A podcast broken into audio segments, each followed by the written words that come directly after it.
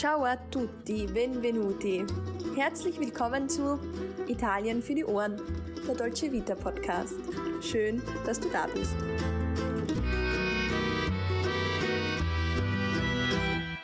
Hallo und herzlich willkommen zu einer neuen Folge Italien für die Ohren. Dein Podcast für das perfekte Italien-Feeling überall dort, wo du gerade bist. Mein Name ist Sarah und ich bin nicht nur zur Hälfte Italienerin, sondern auch große Italien-Liebhaberin.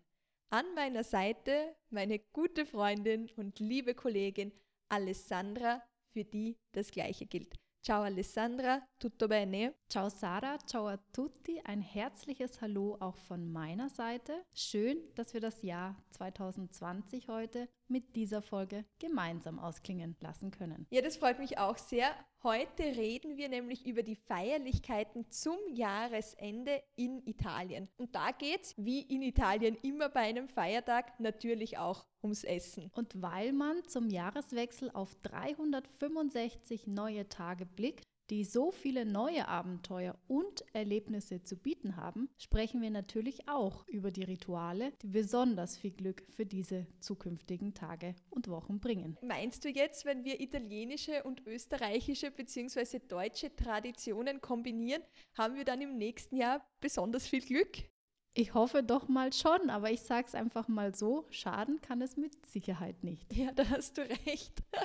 Zum Glück haben wir heute eine Möglichkeit mitgebracht oder nicht nur eine, sondern mehrere, um da ein bisschen nachzuhelfen, damit das nächste Jahr dann wirklich auch nach den eigenen Wünschen und Vorstellungen verläuft. Aber jetzt ganz kurz am Anfang, Alessandra, eine Frage. Feierst du eigentlich gern Silvester? Ja, ich feiere gerne Silvester. Ich feiere meistens mit meinen Freunden. Freunden. Dieses Jahr funktioniert das nicht so ganz, wie ich mir das vorstelle oder wie ich es sonst geplant habe. Dieses Jahr werde ich wohl im sehr kleinen Kreis anstoßen und so einfach ins neue Jahr hinüberrutschen. Wie schaut das Ganze bei dir aus, Sarah? Bei mir ist es heuer ganz ähnlich wie bei dir, aber ansonsten läuft das Ganze doch immer auch ein bisschen italienisch ab, so würde ich das nennen. Ja, inwiefern italienisch? Wie meinst du das jetzt? Also ich habe zu Silvester eigentlich nie so richtig große Pläne, sondern ich warte meistens ab, was sich da spontan noch ergibt. Also ob irgendwo eine Feier dann doch noch geplant ist oder so ein nettes Zusammensein. Aber ja, mir kommt vor, meine Freundinnen und Freunde, die machen das Gleiche.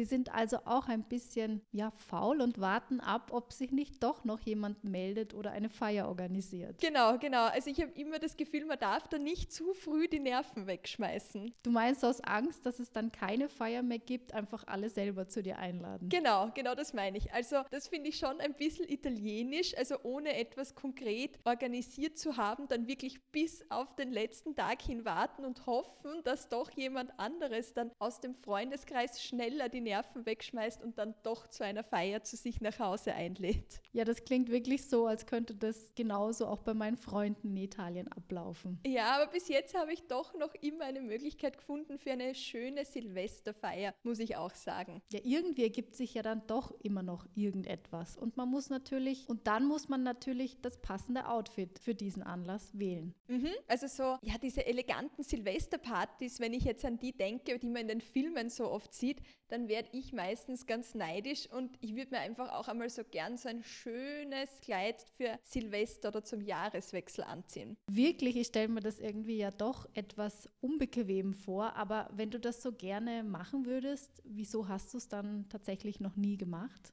Weil man zu Silvester immer auch ins Freie gehen muss. Also meistens, damit man sich das Feuerwerk dann noch anschauen kann. Und ich friere einfach so schnell, das heißt, mir ist dann einfach viel zu kalt für so ein schönes Kleid. Ja, das kann ich natürlich durchaus verstehen. Aber in Italien gibt es eine besondere Farbe, die man sich anziehen sollte, damit man auch im nächsten Jahr ganz viel Glück hat. Du meinst jetzt die Farbe Rot? Klar, man muss etwas Rotes auf der Haut tragen. Das ist ein ganz wichtiger Aspekt. Es darf auch nicht ein roter Pulli oder eine rote Jacke sein. Genau, also es muss auf der Haut aufliegen. Das heißt, es muss zum Beispiel die Unterwäsche sein. Also rote Unterwäsche zu Silvester ist eigentlich Pflicht. Und hast du gewusst, Diese rote Unterwäsche vom Silvesterabend sollte man am nächsten Tag im besten Fall dann wegschmeißen. Wirklich? Es ist nicht besonders nachhaltig, wenn man die dann wegschmeißen sollte? Nein, überhaupt nicht und vielleicht dann sogar auch etwas teuer. Es ist auf jeden Fall wichtig, dass man nicht die gleiche rote Unterwäsche im nächsten Jahr wiederverwendet. Also wieder für den Jahreswechsel, weil da ist das Glück dann nämlich schon aufgebraucht. Das ist bei der Outfitwahl eben ganz, ganz wichtig. Wer jetzt aber nicht unbedingt in diese Unterwäsche investieren möchte, der oder diejenige, die kann sich auch einfach ein rotes Band um das Handgelenk wickeln zum Beispiel. So geht man auf jeden Fall auf Nummer sicher und trägt etwas Rotes auf der Haut. Angenommen, wir haben uns jetzt also passend gekleidet. In letzter Sekunde sind wir noch zu einer italienischen Silvesterfeier eingeladen worden. Wie schaut es dann dort mit der Kulinarik aus? Ich hoffe gut, denn zu Silvester wird gefeiert und da darf bei einer Feier natürlich das richtige Essen niemals fehlen. Ja, und es gibt auch zum Jahresende ein paar traditionelle Gerichte, die da auf den Tisch kommen müssen. Und auch diese Gerichte haben natürlich wieder mit dem Glück im neuen Jahr zu tun. Besonders wenn man sich für das kommende Jahr sehr viel Geld erhofft, dann sollte man beim nächsten Gericht besonders gut aufpassen und vielleicht heute noch schnell alle Zutaten kaufen, damit dann morgen auch nichts schiefgehen kann. Ich darf an dieser Stelle nicht vergessen, auch ich muss noch die Zutaten besorgen, denn ein Jahr im Überfluss versprechen Linsen und Cotechino. Dieser Name Cotechino, der leitet sich vom italienischen Wort für Schwarte ab. Und dieses Fett, das ist dann auch schon die Anspielung auf ein besonders reiches und auf ein fettes Jahr sozusagen. Beim Cotechino handelt es sich um eine Rohwurst aus Schweinefleisch, die man auch in Italien nur in der Zeit zwischen Weihnachten und Silvester kaufen kann. Es ist wirklich eine spezielle Silvesterwurst, könnte man einfach so sagen. Wenn man jetzt aber nicht so eine große Vorliebe hat für Fleisch oder Wurst, dann bleiben zum Glück immer noch die Linsen. Traditionell isst man zu diesem Fleisch nämlich diese kleinen Hülsenfrüchte. Ja, das kommt daher, dass die Linsen an kleine Münzen erinnern.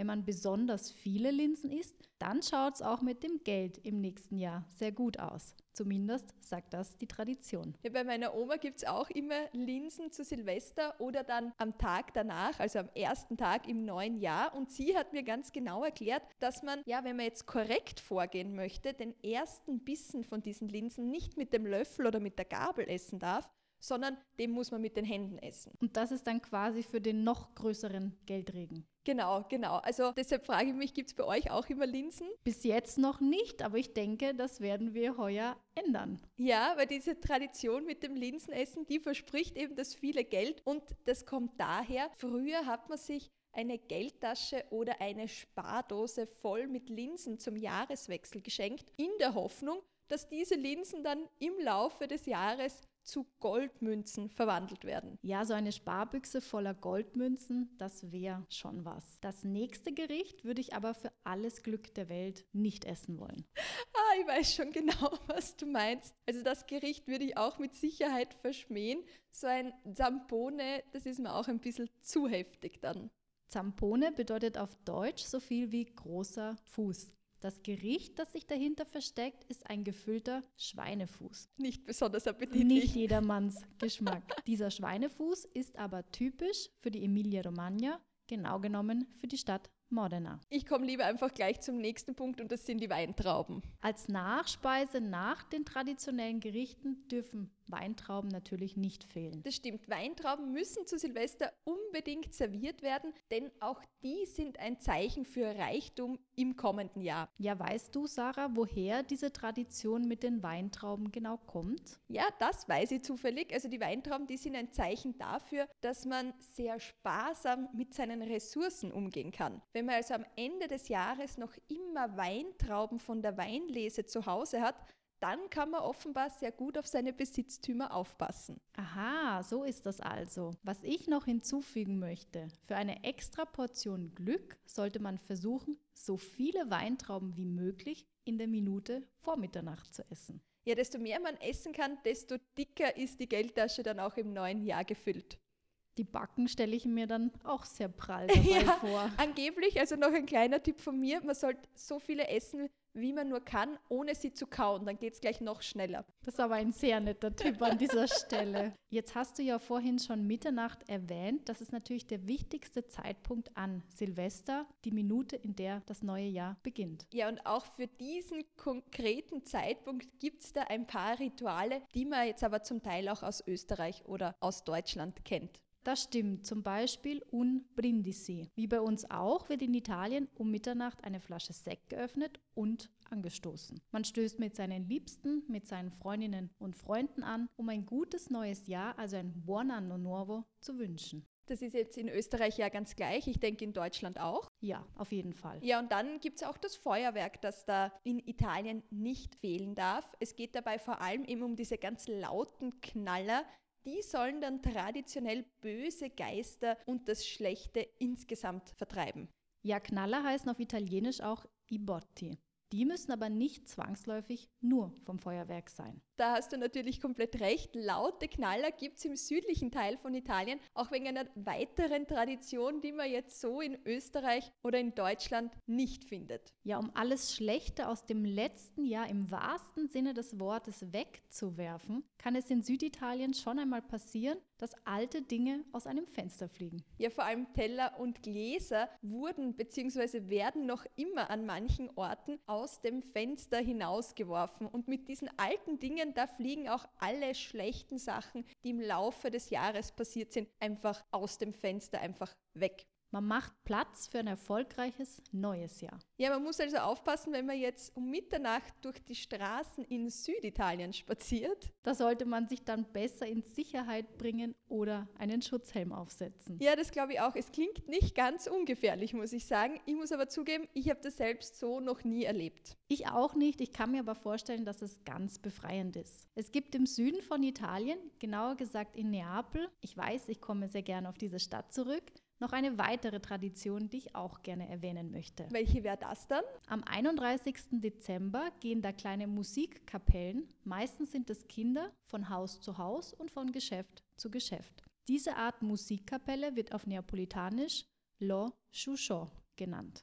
Jetzt lass mir raten, die gehen von Haus zu Haus, musizieren und singen und dann wollen sie natürlich eine kleine Spende haben oder zumindest Süßigkeiten. Na klar, ganz genau so ist es. Wenn man diese Musikgruppen wegschickt oder verscheucht, dann bringt das großes Unglück für das gesamte nächste Jahr. Das ist also eine super Tradition, vor allem wenn man Teil von dieser Musikgruppe ist. Aber wie schaut es jetzt mit unseren klassischen Glücksbringern aus? Ich verschenke zum Jahreswechsel gerne kleine Marienkäfer an meine Freunde. Du auch? Machst du das auch? Ja, das mache ich schon auch. Also Schweinchen, Hufeisen, Rauchfangkehrer, das sind eigentlich lauter so Symbole, die da bei meiner Auswahl immer mit dabei sind.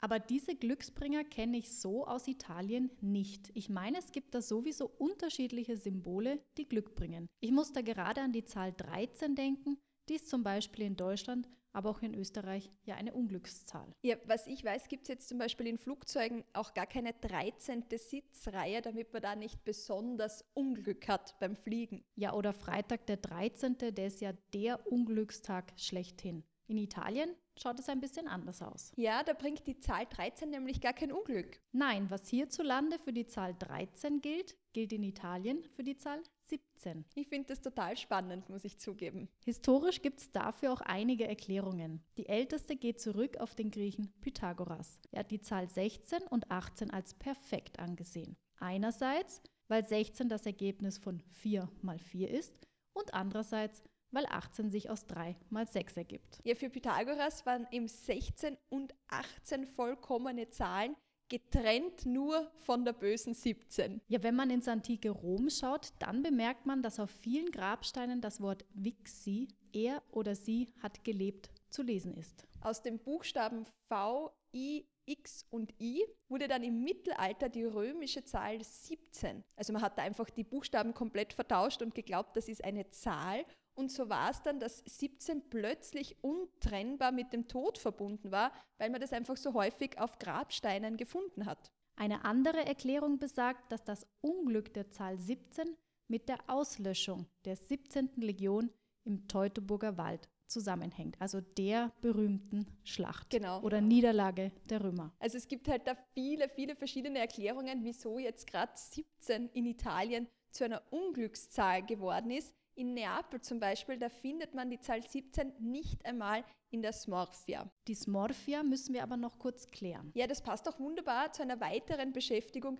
die man eben traditionell zu Silvester macht. Die Tombola. Wir haben in der letzten Folge bereits von diesem Spiel gesprochen, bei dem ähnlich wie bei Bingo die Zahlen von 1 bis 90 gezogen werden. Ja, wer sich also da für die genauen Spielregeln und für den Ablauf interessiert oder wer sogar selber mal das Spiel spielen möchte, der hört sich am besten die Weihnachtsfolge noch einmal an oder wirft einen Blick auf www.italienfuerdieohren.at.